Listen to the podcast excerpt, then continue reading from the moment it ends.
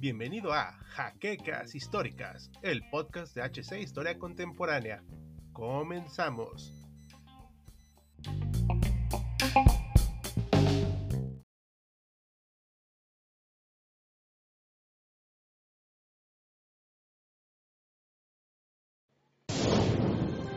Bienvenidos a HC Historia Contemporánea, la página histórica por excelencia.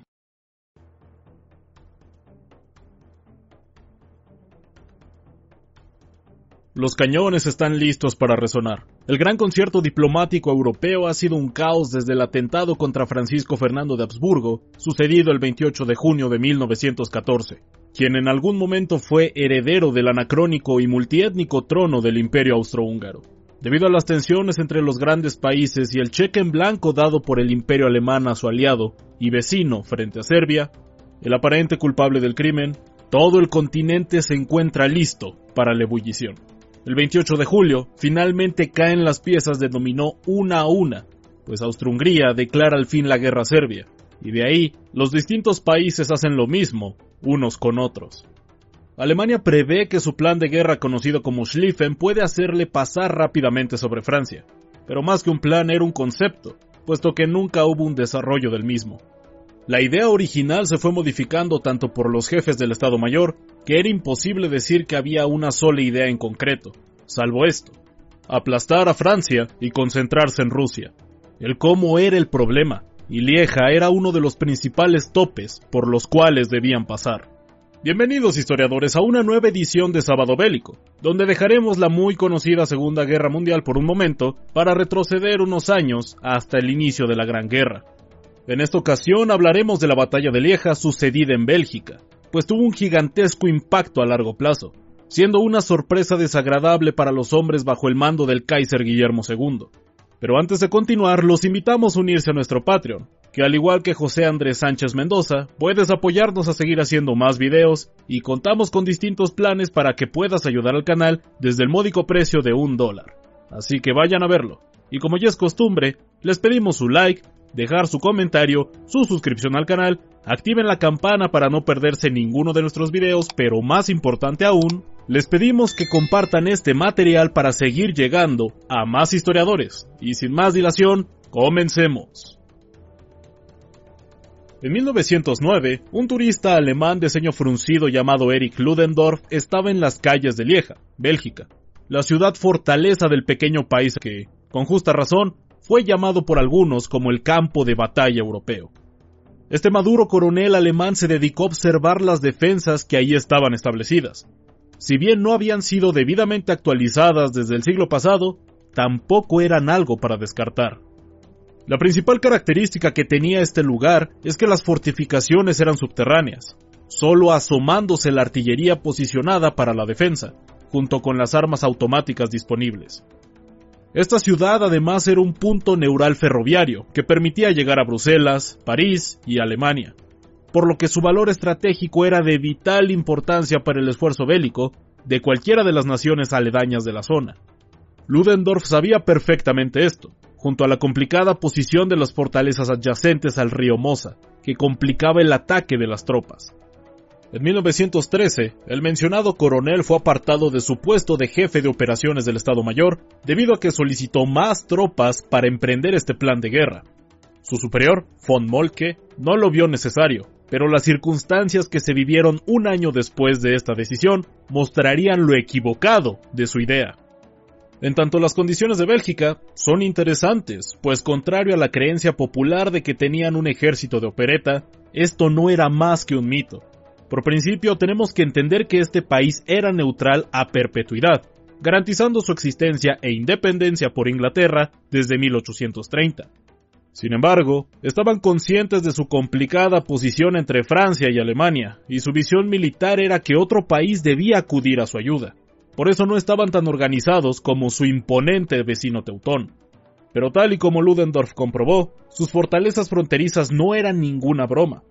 Recordemos que en 1914 aún no existían los tanques, bombarderos aéreos ni los avances bélicos de años posteriores, o que se dieron durante el desarrollo del propio conflicto.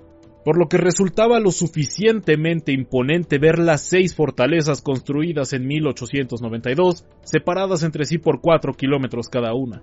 Esto significaba que podían apoyarse mutuamente y comunicarse con relativa facilidad, pues fueron instalados teléfonos y telégrafos para este motivo, además de generadores de luz y lugares para aprovisionamiento de municiones. Estas fortalezas fueron construidas en diferentes formas geométricas para permitir una defensa frontal, mas no circular, cosa que al final resultó un problema para los defensores.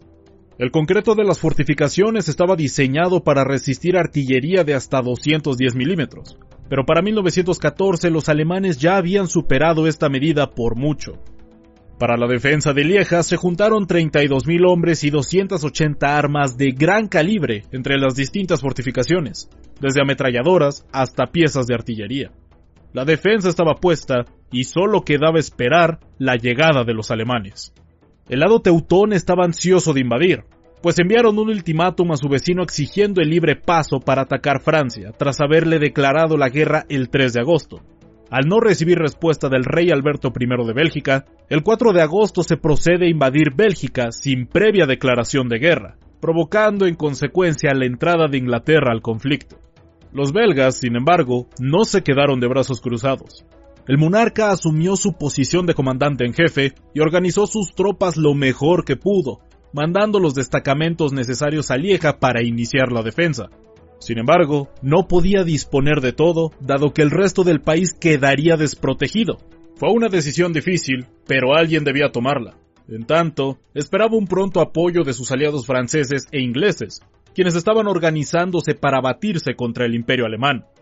Pero mientras esperaban por refuerzos, el 5 de agosto inició la batalla de Lieja, mostrando una férrea determinación por parte de los agredidos desde el primer minuto.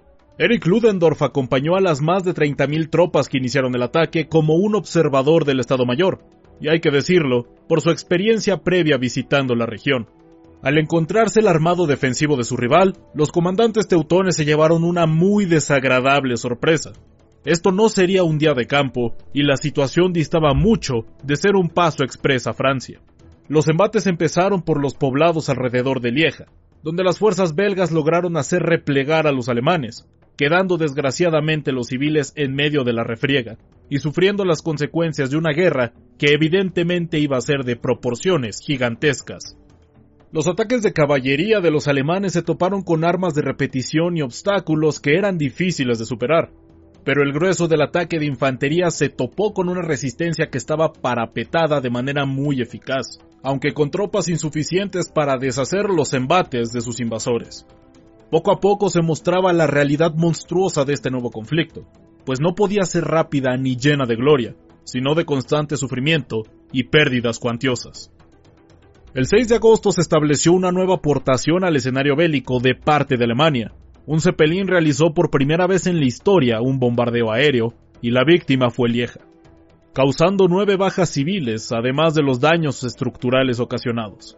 Los periódicos belgas anunciaban jubilosos estos días de victoria frente a los alemanes, cosa que si bien era cierta, resultaba totalmente desproporcionada en su tono, pues las retiradas de los ataques alemanes no significaban ni por un momento que no estuvieran realizando progreso.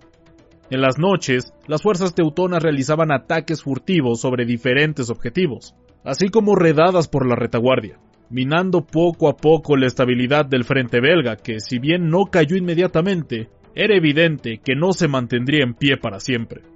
Por otro lado, pronto se trajo la artillería pesada para destruir la integridad de las fortalezas.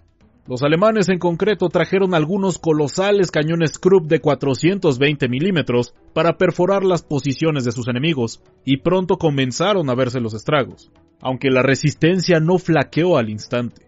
De igual manera, fuerzas austriacas trajeron desde Trieste unos enormes cañones Skoda de 305 milímetros para apoyar a sus aliados. Con el inicio de este bombardeo, las imponentes fortalezas belgas empezaron a ceder de a poco. Los primeros dos días de combate vieron un choque más frontal, pero que causó numerosas bajas. Así que se procedió mejor a sitiar la zona e ir tomando los fuertes uno por uno, puesto que ya estaba virtualmente rodeado todo por las fuerzas alemanas. En esta serie de eventos, un inquieto pero decidido Eric Ludendorff hizo gala de su valentía, liderazgo y teatralidad en el campo de batalla. El día 7 de agosto vio que algunas de las tropas estaban siendo castigadas por la artillería belga. El veterano coronel, que había pasado toda su vida preparándose para la guerra, no pudo evitar sentirse obligado a tomar las armas y dejar de ser un simple testigo tras sus hombres. Fue entonces que se enfundó con su equipamiento, alcanzó a las tropas en el terreno y les indicó que lo siguieran. Pasó de ser un simple turista aparentemente inofensivo en Lieja al oficial en una guerra de grandes proporciones, fungiendo como líder para los noveles soldados que en su vida habían experimentado un escenario bélico y que sin duda el ver la figura de un veterano comandante dirigirlos a través del campo de batalla fue un gran incremento a su moral. La tensión se hace presente pues Ludendorff, aunque es un hombre brillante que lo demostró a lo largo del conflicto, tampoco se había visto inmerso en un conflicto de esta escala. Nadie lo había hecho. De él depende el poder tomar una posición para seguir avanzando hacia Francia en este momento, y como coronel alemán haría todo lo posible hasta conseguir su objetivo. Su avance es lento, pero firme, con sus hombres a su lado. La ciudadela de Lieja se vislumbra y están muy cerca de conseguir su objetivo. Lo saborean, y al llegar al mismo, se dan cuenta de que está abandonada, pero aún así la capturan para la gloria del imperio alemán. En sí el acto puede parecer irrelevante, pero Ludendorff, consciente del efecto de los grandes momentos y victorias en la psique alemana, pronuncia Lüttich ist gefallen. Lieja ha caído. Esto provocó vítores en Alemania, primeras planas, cantos, bailes y clamores de parte de los niños en las escuelas, los cuales con motivo de celebración tuvieron un día libre. A Ludendorff se le dio la medalla del mérito y comenzó a forjar su leyenda y legado en el campo de batalla. Aunque esta victoria estuvo lejos de definir la batalla, pues la misma concluyó hasta el 16 de agosto con la derrota belga, quienes sufrieron más de 20.000 bajas pues se vieron fuertemente abrumados por los alemanes, quienes a lo largo del enfrentamiento juntaron 150.000 efectivos. La resistencia empecinada de los defensores de Lieja provocó un retraso de más de 14 días en la zona, permitiendo a las fuerzas franco-inglesas organizarse de buena manera para enfrentar a los germanos. Lamentablemente, Bélgica sufrió una dura ocupación del imperio alemán, que mostró tal vez su peor faceta frente al mundo provocando además que sus rivales se pudieran dar un festín propagandístico con sus acciones. La Primera Guerra Mundial había iniciado al fin en el occidente. En Serbia ya se había iniciado el ataque austrohúngaro y la idea alemana de avanzar sobre Francia seguía, aunque unos valientes y honorables soldados decidieron defender su integridad a pesar de que la derrota era segura. Si bien fueron ocupados y vencidos, su postura ante la agresión alemana quedó como testimonio de que no se tiene que ceder a las prestaciones de un país invasor sin importar su poderío. Si algo demostró esta valiente resistencia, es que por muy pequeña que sea una nación, nunca se debe de subestimar al enemigo. Y esto es todo por nuestra parte, historiadores. Esperamos hayan disfrutado esta nueva entrega de Sábado Bélico. Y antes de terminar, queremos agradecer a nuestros dos primeros mecenas, José Andrés Sánchez Mendoza y Nahuel Sebastián Ruiz, a quienes mandamos un saludo enorme y un especial agradecimiento por ser parte del esfuerzo de producción del canal. Y así como ellos, tú también puedes apoyarnos en Patreon. Te estaremos muy agradecidos. Se despide de Auslanda. Ya nos veremos en el próximo campo de batalla.